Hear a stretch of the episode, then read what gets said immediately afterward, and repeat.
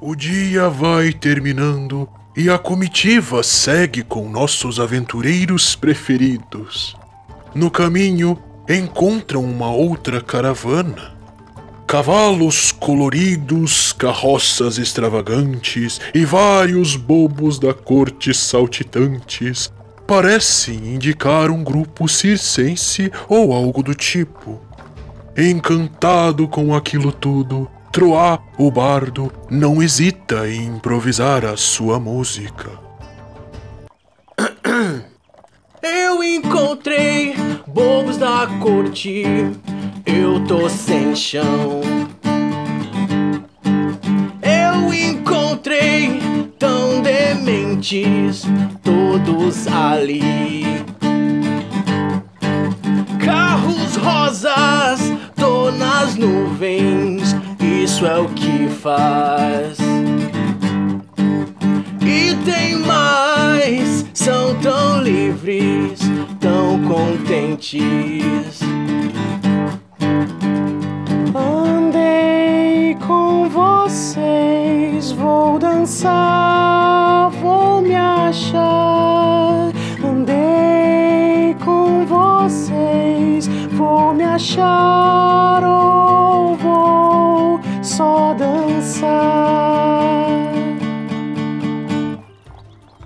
De dentro de uma das carruagens estranhas, uma gargalhada histérica e incessante chama a atenção de todos.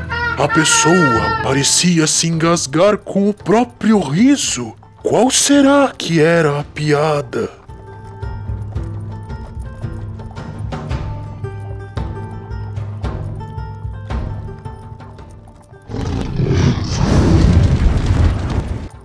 Olá, aqui é o Tiamat. e-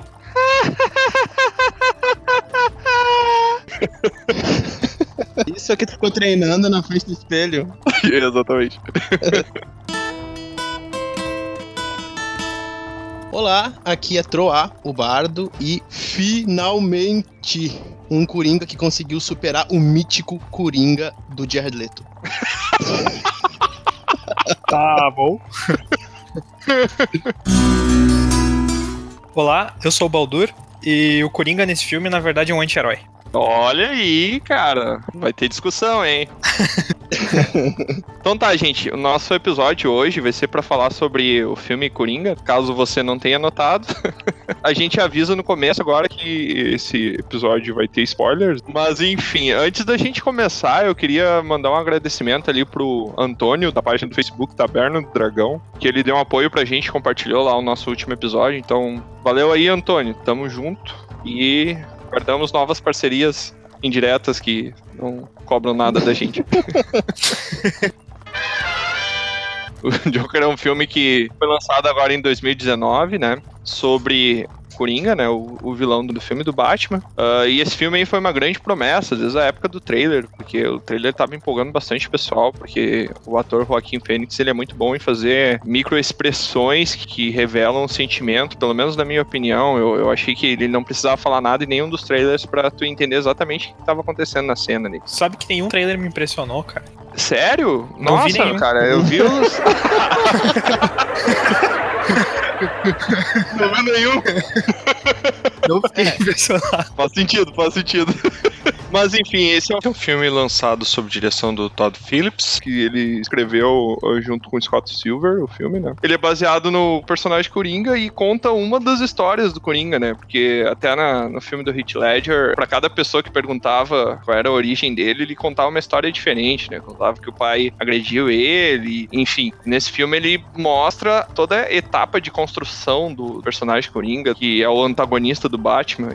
Já que tu começou, o Baldur, falando que é um anti-herói, eu quero que tu me diga por que, que tu achou ele um anti-herói no filme. Não, não é exatamente um anti-herói, cara, mas no filme o Coringa não tem nenhuma motivação maligna pra absolutamente nenhuma das atitudes dele. Tudo que ele tá buscando é um senso de justiça meio deturpado na mente dele, mas o que ele tá buscando é uma espécie de um senso de justiça ali dentro. Ele traz Sim. uma crítica e ele traz uma espécie de punição pra pessoas que ele acha ruins ou alguma coisa do gênero. Ele até pergunta se o Sr. Wayne lá, se ele já tinha estado na rua pra entender como era a vida vida ali. Então, tipo, ele tem um monte de motivações egoístas, porque no fundo ele só tá pensando em as pessoas deviam ver mais a vida como ele vê, entender mais a questão do que ele sentiu, dos preconceitos que ele sofreu, mas não deixa de ser uma crítica à sociedade, não deixa de ser um erro social, assim, que ele tá tentando consertar matando as pessoas. Então, Olha aí.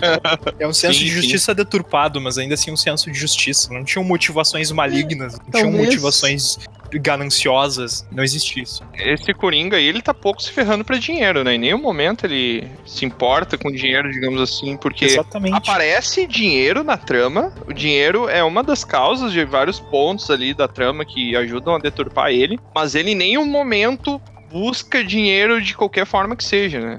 Ele, na verdade, ele tá buscando atenção o tempo inteiro, ser reconhecido de alguma forma e que as pessoas notem ele, porque ele é um doente mental, isso é diagnosticado desde o começo do filme ali. Ele meio que só fala que ele já teve no sanatório, ele depois acaba ficando sem os remédios, que piora bastante a situação. Mas eu também acho que ele não tem motivação maligna. Ele começa não tendo motivação maligna, né? Mas aí depois ele é tomado pela raiva e pela ira devido às coisas que ele descobre, os acontecimentos que vão acontecendo ali, a vida chutando ele todo dia, né? Que o Coringa podia ser um cara bem mais legal se ele tivesse ouvido o discurso do Rock Balboa, né?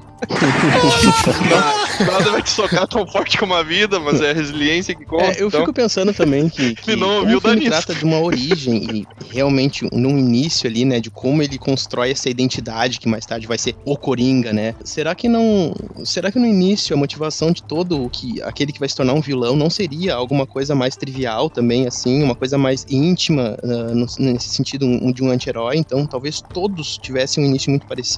Será que não podíamos falar disso? Acho que não. Acho que a maior parte das motivações é poder e dinheiro. Não é nada ingênuo. E às vezes as pessoas só querem isso pra ter uma vida mais confortável. Mas eu digo mais no sentido de, do início, de quando alguém se torna um- uma identidade de vilão. Porque a gente tá falando de um vilão não real, né? Um vilão fictício, dessa coisa mais, digamos assim. Claro que nesse filme ele tenta ter, ter uma pegada não tão caricata, vamos dizer assim, do que a DC vai construir em alguns personagens, né? Mas ainda assim, um vilão construído como uma alegoria de alguma coisa, né? Eu acho que fica um pouco essa ideia. Então, nesse sentido, todo o início, todo o início da origem de um vilão não poderia ser alguma coisa. Todo vilão surge já sendo o cara incrível que quer poder, que quer destruir o mundo. Acho, será, que- acho que não, não é uma coisa que se constrói também, uma identidade que se constrói ao longo dessa vida de vilão. É, eu acho que não, não, não tem necessidade de passar por uma transformação dessas. Eu acho que a pessoa simplesmente pode acordar um dia Sim. e decidir: nossa, eu quero mais dinheiro, como vou fazer para conseguir? Ah, tenho que matar pessoas, ok. E eu acho que isso é perfeitamente ok. Isso acontece no dia a dia. Não dá pra pensar que todos os políticos que estão na Câmara dos Deputados eles tiveram uma história de vida difícil até chegar lá. Alguns simplesmente são canalhas. E os outros também. Mas Estamos falando de uma questão realista. É, Eu acho que, é, como é uma alegoria, eu acho que tem que ser interpretado desse sentido. Então, eu fico pensando que, será que esse Coringa, como ele começa dessa mentalidade mais infantil, sem preocupação realmente com a sociedade, desse ponto de vista de alguém que quer us- usar os outros, né? Mas ele tem uma ingenuidade infantil ao longo do filme, daquela criança que tem uma arma de fogo e não sabe do que aquilo é capaz. Ele sabe que mata, ele sabe que é perigoso, mas Será que essa mentalidade Joker, que vai ser mais futuro, né? Pressupondo que vai ter outros filmes, ou sei lá, enfim. Vamos supor que seja um filme de origem e morreu ali, né? Mas será que, que não é algo. que tenha outro filme. Pra mim, o filme fecha muito. bem. É, é verdade. Pra mim, o filme, ele fecha. Ele fecha muito bem. Mas eu quero provocar isso, né? Será que esse Joker que vai surgir, que pra mim é aquele Joker que entra lá naquelas cortinas, que aquilo ali já tá mostrando a identidade dele, aquele, que ele já não é mais infantil, ele já tá malício, um certo desprezo, um certo tipo, não tô nem aí pra nada, sabe? A, a fotografia do filme, ela mostra isso, né? Porque começa... Sim, O é, filme começa totalmente obscuro, numa Gotham que, que é uma Nova York dos anos 80, cheio de lixo espalhado, cheio de gente fazendo manifestação, porque em questão da geração de empregos e da pobreza, tem toda uma trama política muito forte ali, que é o. Sim. É a sim. consequência e a causa também do Joker, né? Então, o filme começa todo obscuro, mais com cenas mais focadas de noite. Só o comecinho dele que é claro que é pra, pra te dar um alívio. Eu acredito, assim, do meu ponto de vista, claro, que é pra te dar um alívio de tu ver a tela aquele de dia, ele bem colorido, vestido de palhaço na rua. Uhum, E daí depois, cara, quando começa a parte da violência, tu vê que começa a ficar obscuro. uhum. E o Joaquim Fênix, ele, ele era um cara esquelético, ele emagreceu muito pra fazer esse filme. Então ele fica todo corcunda, como se ele tivesse frágil, indefeso no começo do filme, né? E conforme ele Sim, vai se transformando, tu vê que ele para de ficar corcunda, as cores, até as cores da roupa dele, as, as cores da maquiagem dele, elas vão ficando mais vivas. Então é como se tivesse aflorando a, a persona Joker dentro dele. Então ele, ele já não anda mais corcunda, ele anda imponente, ele não tem mais vergonha de dançar, porque a, a, dança é a catarse dele ali, é quando ele tá se regorgizando Uhum. no prazer de estar fazendo o que ele está fazendo, né? Então, no final do filme Sim. tá tudo muito colorido e daí tu vê que o personagem, ele aflorou, ele terminou aquele ciclo dele, ele, ele saiu daquele casulo e ele se transformou na proposta do filme, que é o que ele vai se transformar, né? Porque a gente já sabe o final, a gente não sabia nem o começo nem o meio. É, eu né? gosto muito da simbologia também da escada, pensando no que tu falou isso, né? Desde o início mostra, né, ele todo corcundo, aquele ambiente escuro, ele sobe, desce aquelas escadarias de uma lerdeza assim, depois numa cena ele tá dançando na escadaria, sabe? Então, eu acho que ali também fica um pouco registrada essa transformação, esse sair do casulo, esse quebrar um pouco, né, um paradigma dele, de desacreditar nele mesmo, né? Uma, uma questão de segurança e tal. Fica É, bastante pode ver, claro, cara, eu tem acho, três pontos do filme que mostram, assim, ele não Joker, ele médio Joker e ele full Joker, né? Que o não Joker é o começo, ele na merda ali, apanhando de todo mundo, apanhando da vida em si, como uma metáfora, né? Se ferrando com a mãe doente, imaginando coisas que foi super clube da luta, aquelas coisas que aparece uma visão dele e na verdade nada daquilo aconteceu. Aquilo pra mim foi uma referência clara com o clube da luta, eu achei fantástico, porque eu sou muito fã sim, do filme. sim. Mas o, o ponto do começo que mostra que ele não é o Joker é esse dele apanhando. Já no meio, mais pro final, que ele mostra que ele tá meio Joker, é quando aquela dupla de palhaços, amigos dele, que tem um anãozinho, eles vão na casa dele, ele mata o grandão e deixa o anãozinho sobreviver e ir embora. Pra mim, ali ele tá no meio termo entre Sim. se tornar o Full Joker, que é apenas caos profundo, que talvez ele mataria os dois só pelo prazer, mas não, ele mostra uma certa lealdade, porque o anão foi o único que não esculhambou ele, que não ferrou com ele desde o começo do filme, né? Então ele, ele apresenta essa lealdade que o Coringa, no final, quando ele chega no final dessa transformação dele, ele já não tem, ele é puro caos, ele vai matar o melhor aliado dele por nenhum motivo em especial e ele vai salvar o, o Batman por nenhum motivo especial também. Então, e aí já no final, que ele mata o Robert De Niro, que ele era fã do cara, ele assistiu o cara na TV, então ali ele chegou no final da- do estágio de evolução dele pra persona Joker, porque ele matou aquilo que provavelmente na vida dele, pelo menos é o que dá a entender que é uma das coisas que ele mais amava, que era o É. palhaço, né, que era a comédia em si. É como se ele estivesse matando a comédia ali no final.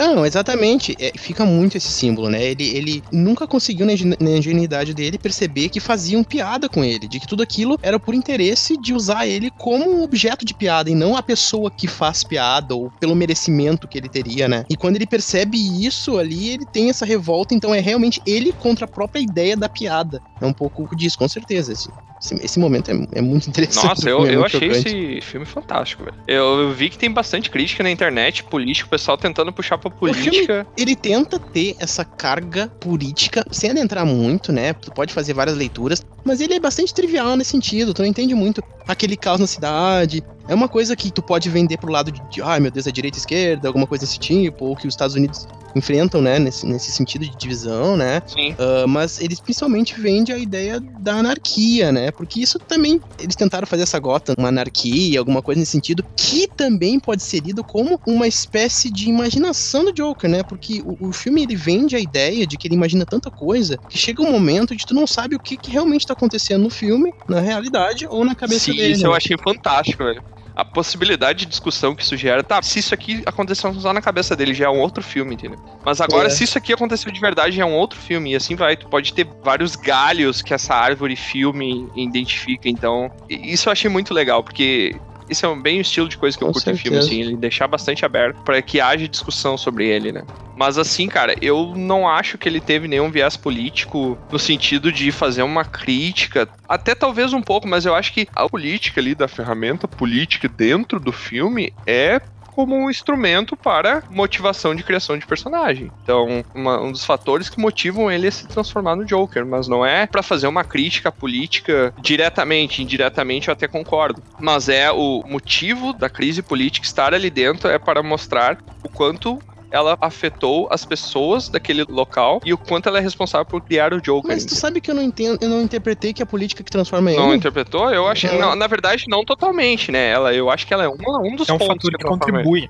É, É, eu exatamente. não sei, eu acho que ele simplesmente depois se encontra e percebe o quão relacionado que ele tá nisso. né? Eu acho que é muito mais de dentro dele, uma coisa intimista, de puro ego, de puro. uma relação ali é, doméstica, uma relação de trabalho, ou de, de alguma coisa da vida dele, de, de não dar certo e tal. É uma explosão do que realmente ele se interpretar ou se colocar nessa questão política, ele tá pouco se lixando do que tá acontecendo politicamente. Ou... Eu acho que depois ele se percebe que as pessoas estão usando essa essa identidade, né, de alguém que, ó, alguém se revoltou num trem e matou três pessoas, três, enfim, eu não lembro exatamente o que, que eram aqueles caras, mas eles eram. eh, Eram, acho que investidores das É, empresas do isso, Wayne é. lá. e aí Coisas- acaba sendo como estopim pra alguma coisa, mas daí ele percebe que ele tá no meio disso tudo. É que o fator determinante pra qualquer coisa em Gotham. Primeiro que é Gotham, É. né? Não é, Sim. é Gotham. Gotham é um mundo à parte.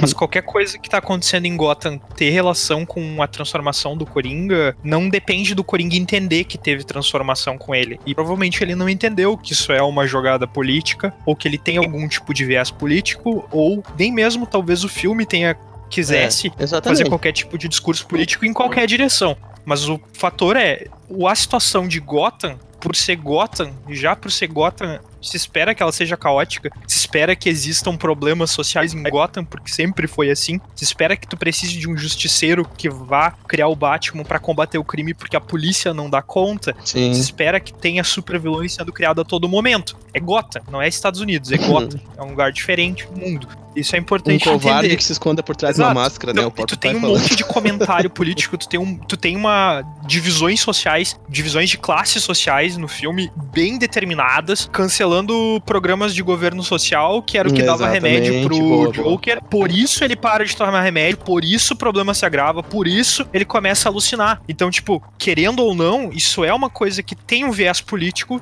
tem a política tá presente. Não porque talvez os caras queiram fazer uma crítica ou não, ou qualquer coisa assim. Eu acho isso completamente relevante pra discussão do filme. Acho que isso não interessa. Mas porque é Gotham, em Gotham é assim. Agora, se a pessoa quiser chegar, pegar um filme que nem Coringa e colocar lá pra discutir política ou ficar discutindo se é direita ou de esquerda, vai É. tomar no. É só isso, cara. Exato. Só isso, velho. Não olha o filme, então, tá ligado? Baldur Triggered. É, cara, não é pra isso, entende? Mas com certeza é um fator determinante. Tudo que acontece, assim, tu vê indignação da população, parece que tem uma diferença social. Já ele faz comentários, assim, do tipo, ah, parece que o mundo lá fora tá ficando cada vez mais louco. Ele faz um É, comentário sim, mais ou sim, menos desse parece. tipo, e alguém concorda com ele, e meio que parece que as coisas estão acontecendo assim. No início do filme, uns piá roubam a placa dele e chutam ele Sim. no chão. Tipo, só isso já dá a entender que merda tá acontecendo aqui, sabe? E o fato de um palhaço matar três caras no meio do metrô não motiva as pessoas a ficarem com medo, mas motiva as pessoas a vestirem máscaras de palhaço e fazer merda. O que é uma coisa que pode ser bem realista em alguns cenários. Realistas mesmo, que a gente já viu na vida, mas é Gotham. Tem, tem isso em mente. E tem di- divergência social. Isso era, inclusive, uma das pautas de campanha do Wayne que queria concorrer. Então tá tudo muito presente ali. Só que não é o foco do filme, isso tá acontecendo em background. sim. tem que olhar pro fundo. O foco do filme é a transformação do Coringa, que é genial de todas as formas possíveis. Sim. Mas no background existe Gotham. E Gotham tem todos esses problemas e sempre vai ter todos esses problemas aí. Não, e eu acho bacana, meu, justamente com isso que tu falou, porque no começo tu tá do lado do Coringa quando tu tá assistindo. Porque tu simpatiza com ele, tu vê, o cara tá na merda, ele tem que pegar e dar-lhe uma surra nesse pessoal que tá agredindo ele verbalmente, fisicamente. Claro, é uma forma meio tosca de se pensar, Sim. mas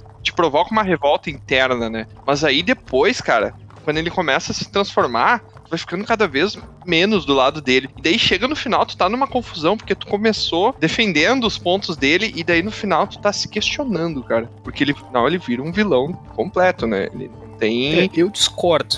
Eu não acho que ele vira um vilão completo no final. Eu não vejo motivações malignas nele. Ele só não tem um senso de justiça como o teu, por exemplo. Talvez debochar de uma pessoa em rede nacional, ou sei lá qual era a rede que se passa, mesmo que fosse durante toda a cidade na TV, não seja um crime passível de morte. Geralmente, hoje em dia, o que tu faria se alguém debochasse de ti é entrar com uma ação jurídica. Só que que tipo de mecanismo tu tem, mesmo que fosse Nova York da década de 80 pra fazer esse tipo de coisa? Pra uma pessoa que não tinha dinheiro nem pra comprar o próprio remédio.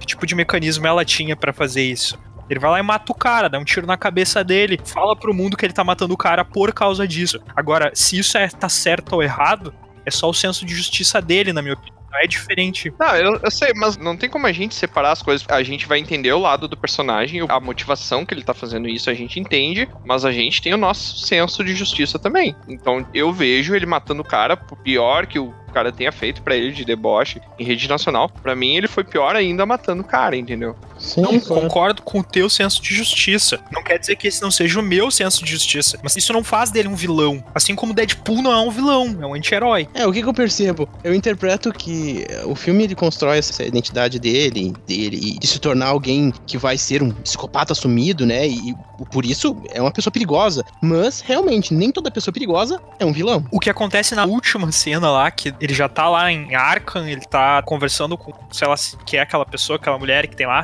qual é a sim. profissão que ela seguiu, qual é o estudo que ela tem, mas depois aparece ele caminhando e tem as pegadas desmanchadas de sangue, assim. Aquilo já seria, na minha opinião, primeira evidência de que ele perdeu completamente o senso de justiça Com de qualquer certeza. forma. Com mas é, é só ali.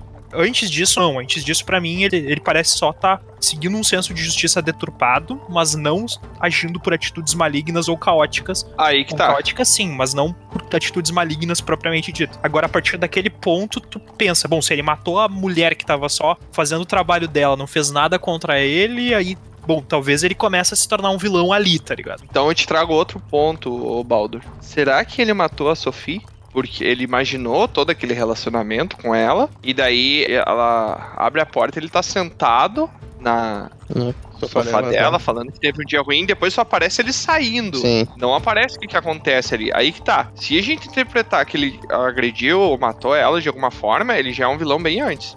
Que daí ele não Concordo, tem nenhum mas eu não tenho.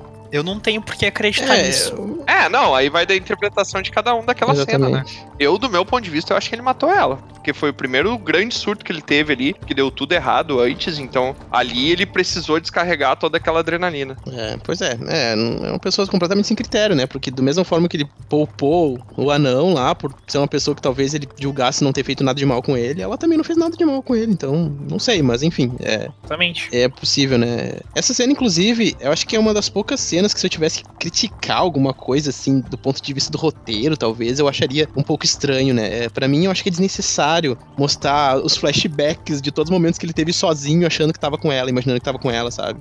Porque o, Não, com certeza. o filme fende certeza. tanto a ideia e é tão suficiente a hora que ela pergunta: Nossa, você. Sim, né, você, claro. o, o Arthur, que mora perto do meu prédio, né? Não sei. Ali tu entende, ok. Ele tava pensando naquilo tudo. Eu já tinha desconfiado disso, mas, poxa, ele tava pensando naquilo tudo. Então meio que subestima o espectador de bot- botar Já era muito estranho sabe? tu ficar olhando as cenas com ela e pensando, nossa, mas como assim? Daí, tipo, depois tu descobre qual foi a piada que ele fez lá naquele show que as pessoas riram, que na verdade as pessoas estavam rindo dele e não da piada, e ela tava lá, e tu pensa, como assim? Ela ouviu aquilo, ela apoia o cara, ela saiu com ele. O que que tá acontecendo? Daí quando ela fala aquilo, é extremamente suficiente, realmente. eu é acho muito desnecessário. clichêzão de filme que mostra flashback pra dar um tipo, meu Deus, É, eu acho que ali incrível. eles deram um overstand pra deixar bem claro que ele tava imaginando É, tudo. isso é Mas eu acho que foi exagerado também. Não, não, Pra eu digo, você que mas- tem dois neurônios, tá aqui o flashback. Não, cara, mas a gente tem que entender que tem pessoas que vão demorar um pouquinho mais pra assimilar ali, porque, enfim, porque não tava prestando atenção, ou. Bom, demorar um pouquinho mais pra assimilar é ok. Não prestar atenção no filme, não é. Agora, demorar um pouquinho mais pra assimilar e assimilar depois, eu acho que é uma coisa produtiva num filme. Por isso que tu assiste Ah, sim, é, 450 vezes Donnie Darko e não entende, e tu ainda fica assimilando ideias novas todos os dias. Clube É. da Luta, tu, tu assistiu pelo menos três vezes. Então, tipo, não quer dizer que tu vai demorar pra assimilar um filme, ele seja um filme, na minha opinião, ele acrescenta uma genialidade e ainda acrescenta um toque do próprio Coringa no filme. Sim. Eu meio que concordo com o Troá que não era necessário. Eu não acho que tenha estragado nada É, colocar o flashback. Mas ainda é um filme que merece o dobro da nota Não, máxima com que certeza. estipular. Tipo, eu tô falando isso só realmente Pra pra, ser chato. falar alguma coisa. pra ser chato, Isso, sabe? é, exato. Só pra deixar sabe, mesmo. Tem que ter a parte. Só pra justificar a minha nota 99,9 no final. Não, é- essa não. Essa não, Tro. Agora é 99,9. Eu acho que se o filme tiver metade da qualidade, eu ainda vou dar 100, cara. Eu fico pensando aqui, ah, a maioria das pessoas que não assistiram e que eu falei que, que eu assisti o filme, né? e, Enfim, curti. Primeira coisa que falaram, e aí? É melhor que Hit Ledger, sabe? Então, é é aquela coisa, né? Por que, que deve ser comparado interpretações diferentes. E eu fico pensando também, o filme do Batman chega ao ponto de que Heath Ledger é o protagonista do filme, né? O Joker do Heath Ledger é o protagonista do filme do Batman. E aí as pessoas acabam comparando no sentido de que, poxa, mas o filme não é dele. Então, se se existisse um filme solo do Coringa, outro filme solo, ok, eu poderia de repente fazer uma comparação, né? Pra ver qual interpretação de origem, né? Seria. Mas nesse filme não tem. É incomparável. Eu tô no hype ainda. Pra mim é incrível. Esse cara vai ganhar Oscar com certeza. Ou vai pelo Ah, menos não, ser meu, indicado.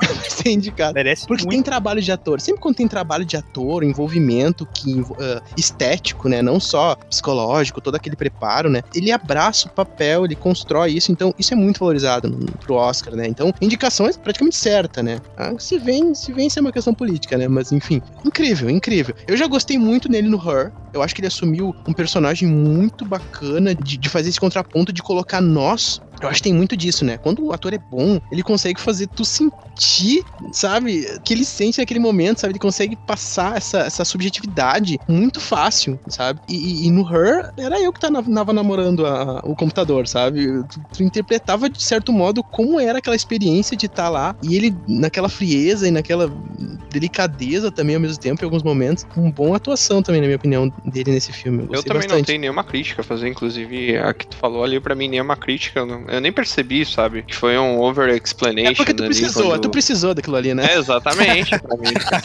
sentido. Diz que ele tava defendendo. Não, mas tem gente que não presta muita atenção no filme. Tá comendo pipoca naquela parte, né? Sabe por quê? É porque quando apareceu aquilo ali, aquele flashback, eu fiquei com a boca aberta assim olhando. Nossa, cara, que legal isso. O flashback foi só pra dar tempo de tu apreciar a ideia, né? tipo, tu, tu fica ali apreciando a ideia que tu já se deu conta e tu quer dar um tempo do filme, só que como não dá pra pausar, eles botaram o flashback. É. Foi basicamente assim. Tem algum ponto desse filme, além, claro, de Clube da Luta, que vocês acham que traz algum outro tipo de filme, alguma semelhança? Todo mundo fala que é uma colagem do Taxi Driver, né? Ah, sim, verdade. Ele tem um pouco essa construção de, de alguém perturbado nesse sentido, né? E, e eu acho que o fato de ter colocado o Robert De Niro também podia ser uma espécie de uma homenagem, né? Mas não tenho certeza também Com quanto a isso. certeza foi uma homenagem. É, eu vi alguém comparando também com cena do Cidade de Deus, que tem uma Com criança com, certeza, revólver. na minha opinião, mata- foi uma homenagem. Não, né? Não. Os caras não valorizam o filme nacional, É, o fato de uma coisa remeter a outra não significa que foi intencional, né? Eu tô. Não, óbvio que não. Eu tô de sacanagem aqui, né, A velho? pergunta de Tiamat foi se alguma coisa no filme remeteu a outro filme. Eu só reconheci a homenagem, Que zoar mesmo. mas foi muito boa. Uma pergunta que eu gostaria de, de ouvir, a opinião do Tro, particularmente, porque ele é um cara meio tarado por esse tipo de coisa, Eita. é trilha sonora. trilha Olha sonora. só. O que, que foi a trilha sonora desse filme, cara? Em tuas palavras. Não é à toa que o bardo do nosso grupo tem que saber do som, né, meu? O bardo do nosso grupo tem que manjar. Quero saber se em uma única palavra tu consegue descrever como foi a trilha sonora. Em uma filme. palavra. Uma Pode- palavra. não pode ser palavra. palavrão. Uma palavra. Ai, Pode ser palavrão, Não, não o explicit já tá ligado. Já tá ligado, o explicit. É que eu acho que no YouTube a gente vai ter que começar a botar coisa, porque daqui a pouco vai tomar um. É, daí a gente vai perder todo o nosso canal, de repente, né? Vão desmonetizar nossos vídeos. tá? Não deu. É, e aí, estamos esperando, outro. Sério que tá esperando mesmo? Uma frase, Deus então. céu. Uma frase, Olha, a última vez que eu lá, travei cara. assim, tracaram uma Little Pony no meu. Pelo prazer de ver de novo. Ah, muito boa. Essa frase é muito boa, pelo prazer de ver de novo, hein? Vamos, vamos lá. O Baldur deve ter gostado da tua opinião, foi meio condizente com o que ele pensa também, pelo jeito. A dele. Mas enfim, cara, eu gostei muito do filme, eu gostei muito da fotografia desse É filme. incrível, é incrível. A hora da trilha mesmo, que ele tá lá. Jogo de cores, Ele as mata, né? músicas, velho, as músicas são muito boas. Ele Já tranca no não vai banheiro. comentar das fantástico. músicas, eu vou. Eu já ia falar. Não, a hora que ele tanca no banheiro, ele começa a dançar e, enfim, toca. Fantástico. Ok. Cena. Ah, tem na imaginação dele, não tá? Mas é incrível aquela cena, aquela cena existe de né? É, e assim, ó, é incrível, é incrível como ele consegue ter delicadeza no caos. Ele consegue ter delicadeza na destruição. É, eu achei fantástico. E a, a dança dele é muito legal, cara. Tu fica olhando o passo dele, muito bem ensaiado, porque ele fica várias vezes fazendo aquilo em casa. Ele começa, no começo do filme, ele vai fazer aquilo, ele dispara um tiro e depois Ah, ele sim, exato. Sim, ele atira sem É, querer. e daí depois ele, ele, tu vê que ele masterizou a performance dele, ele conseguiu chegar lá. Ele, tanto que ele chegou a um ponto que ele não se importa com mais nada, que ele começa a dançar pouco antes de entrar no palco Sim, do sim. show do Murray. Uma coisa que me ocorreu agora é onde é que ele aprendeu a atirar tão bem? cara? Ah, pois é. Ele atira muito Três bem, velho. três Ele acertos. dá um tiro na cabeça dos loucos, assim, pega bem no meio da testa. O cara é um. O cara nasceu sabendo fazer aquilo. Não tem E explicação. outra, aquele revólver não tem seis balas? Olha, não sei. Eu não conheço de nada de Ah, arma. mas ele pode É. ter recarregado. Ele, Ah. depois ele até tentou. Ele não tem um momento que ele tenta comprar bala com o cara que vendeu o revólver pra ele. Eu acho que tem um momento que, que ele pergunta se o É, cara tem eu bala. acho que essa hora É, eu. cara, Até isso foi pensado, ó, pra tu ter uma Essa ideia. hora eu tava comendo pipoca, eu acho que eu precisei de flashback pra entender essa parte. Mas dessa parte que tu precisou não teve flashback. E é um filme que, que não é inclusivo. é, exato. E, bom, trazendo crítica aqui. Cara, e por falar em filme inclusivo, o cara ele tem um problema que é aquela risada que ele não controla, que é uma doença que é muito Ah, real. sim, exato. Nossa. É incrível, né? Então, cara, aquilo lá é uma risada patológica. É muito perturbador pensar naquilo, Nossa. sabe? Tipo, o cara não consegue. Nossa, é- é- não, não tem nem como descrever, assim, ver o cara querendo dar um tiro na própria cabeça, querendo chorar, e ele não consegue parar de rir em nenhum momento, assim, ele só ri, ri, e não, ele não quer fazer aquilo, sabe? Tipo, como pode ser Bom. perturbador? Como uma risada se torna É. completamente perturbadora no filme, assim. Muito fantástico, a simbologia. Ótimo defeito pra uma caviana RPG, hein, no vampiro. Sim. Cara, patológica. aquela, aquela gota, nossa, eu imaginei super uma aventura de vampiro à máscara naquele ambiente. Lógico, meu, mas é a primeira coisa que Aquele pensa, metrô, meu Deus, aquele metrô sujo, sem iluminação, sabe? Gotham tipo, é- sem é ninguém lá. Tipo, pra Meu, caramba também. E, cara, como que o Joaquim Fênix não vai ganhar um Oscar? Vocês têm noção que o cara teve que emagrecer 24 quilos? Ele escolheu emagrecer 24 quilos. é, mas tem gente que se rala bastante, né? Olha, o, o, o DiCaprio teve que se- ser comido por um É urso pra verdade, poder né? ganhar um Oscar. Teve aquele outro Tu ator vê, que né? faz o, o psicopata americano, o mesmo que faz o Bruce Ah, Clube Dallas? do... Não, não, o que faz o Bruce do Dark Knight. Ah, sim, sim, não, tô rateando. Pesquisa aí. ah, ele fez o maquinista, né? Não foi esse que ele Exatamente. ficou seco também pra fazer e ficou bem magrinho? Exatamente. É o Christian Bale, poxa. Ex- Exatamente. Então, cara, o Christian Bale, cara, ele também teve que emagrecer muito pra fazer esse filme do maquinista. Então, engraçado, né, que o cara que fez o Batman teve que emagrecer e o cara que fez o Coringa também teve, né? Agora que eu tô vendo essa ligação maluca. Gotham é um lugar de gente magra. Exatamente. Não tem os gordinhos representados só no. Abaixo aos padrões de Gotham. Abaixo aos padrões de Gotham. Tá, e deixa eu fazer uma pergunta pra vocês, que daqui a pouco a gente já tá Deixa. se encaminhando para o final do episódio. O que vocês acham? O Coringa é ou não é irmão do Bruce? Eu. Parece que é uma coisa interessante se pensar, mas eu prefiro que não seja. Não, não Mas gostaria a disso. realidade e o que o Troá prefere, elas são coisas completamente desalinhadas. Verdade.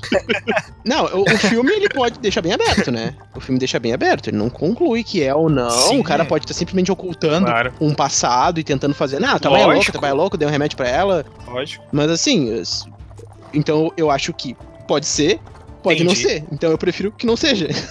Eu acho nada, basicamente. Mas quando eu penso melhor sobre o assunto, eu tenho certeza que eu não sei. Cara, aí que tá. Mas é. É massa pensar nisso, assim, mas, tipo, o filme, ele meio que.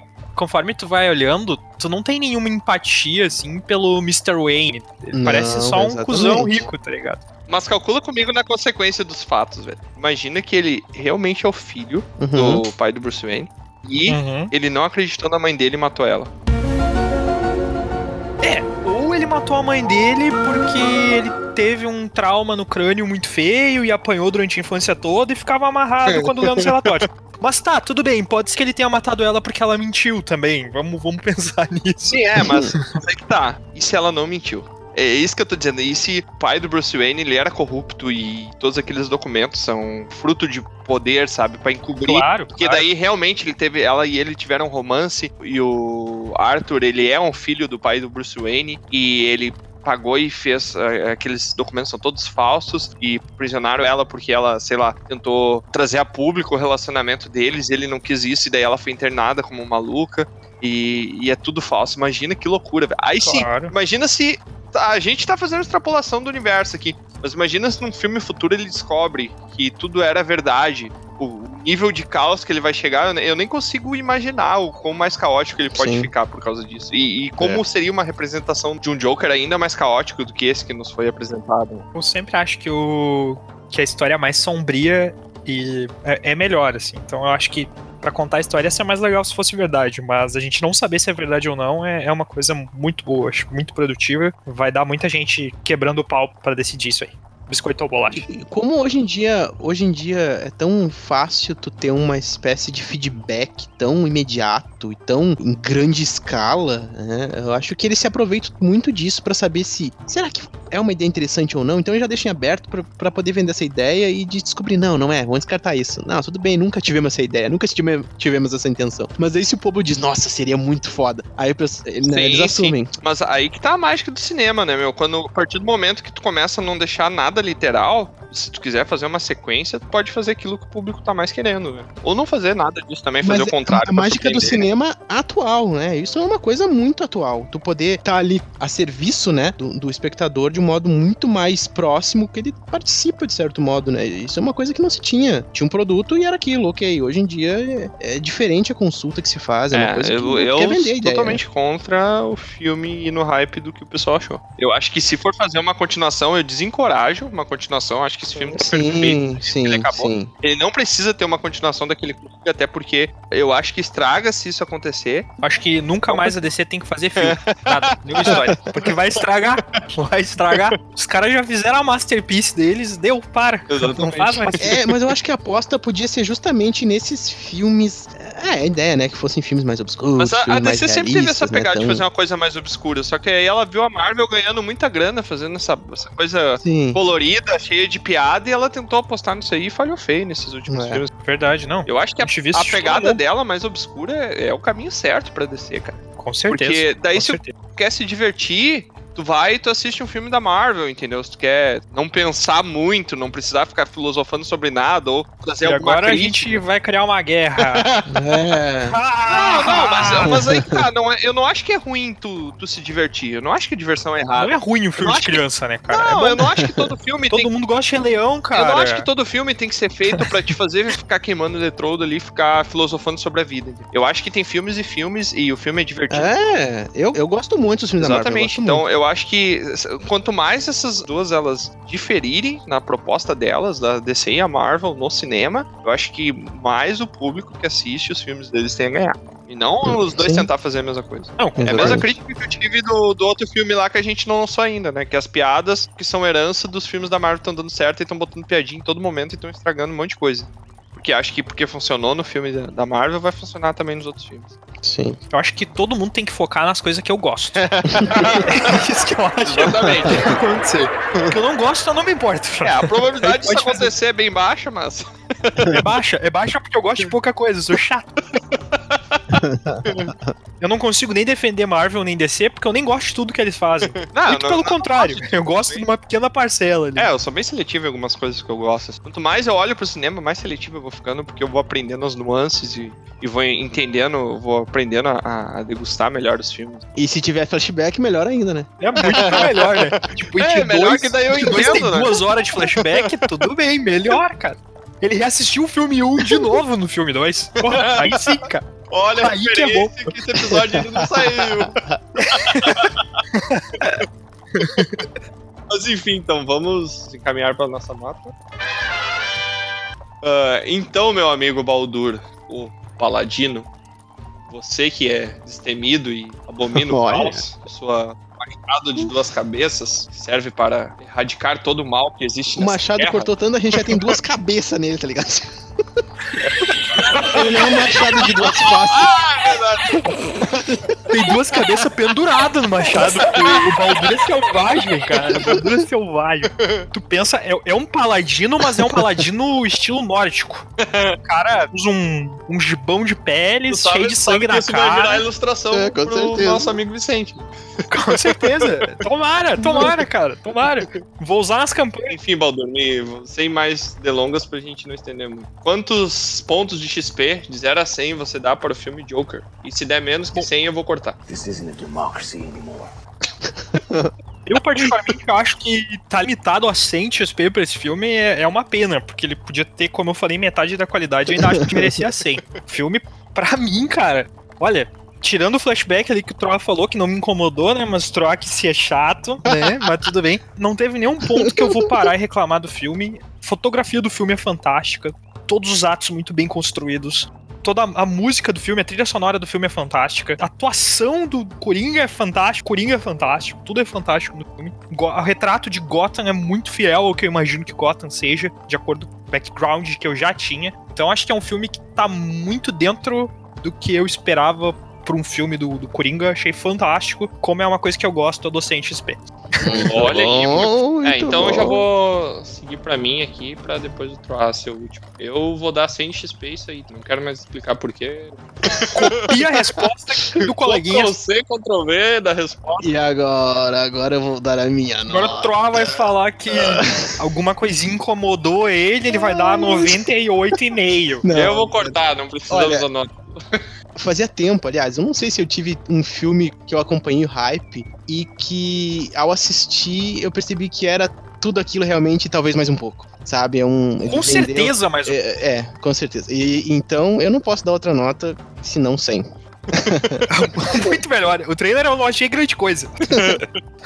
Tem pontos de ser. então também, Troar? Estamos. 100 pontos Ah. de XP, vamos. Ia ser muito, muito massa se o Troa falasse. E não tem como dar outra nota senão 99.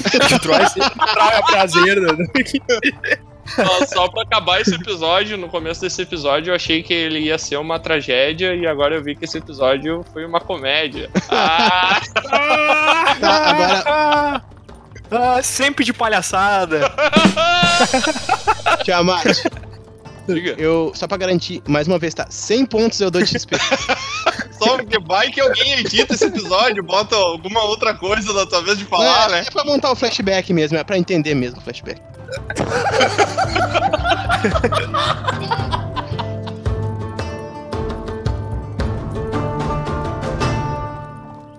Aqui é Troá, o Bardo, e eu quero agradecer a sua visita. Encerramos aqui mais uma aventura. Convido você agora a nos encontrar em outros mundos. Entre em dragãocareca.netlify.com e descubra.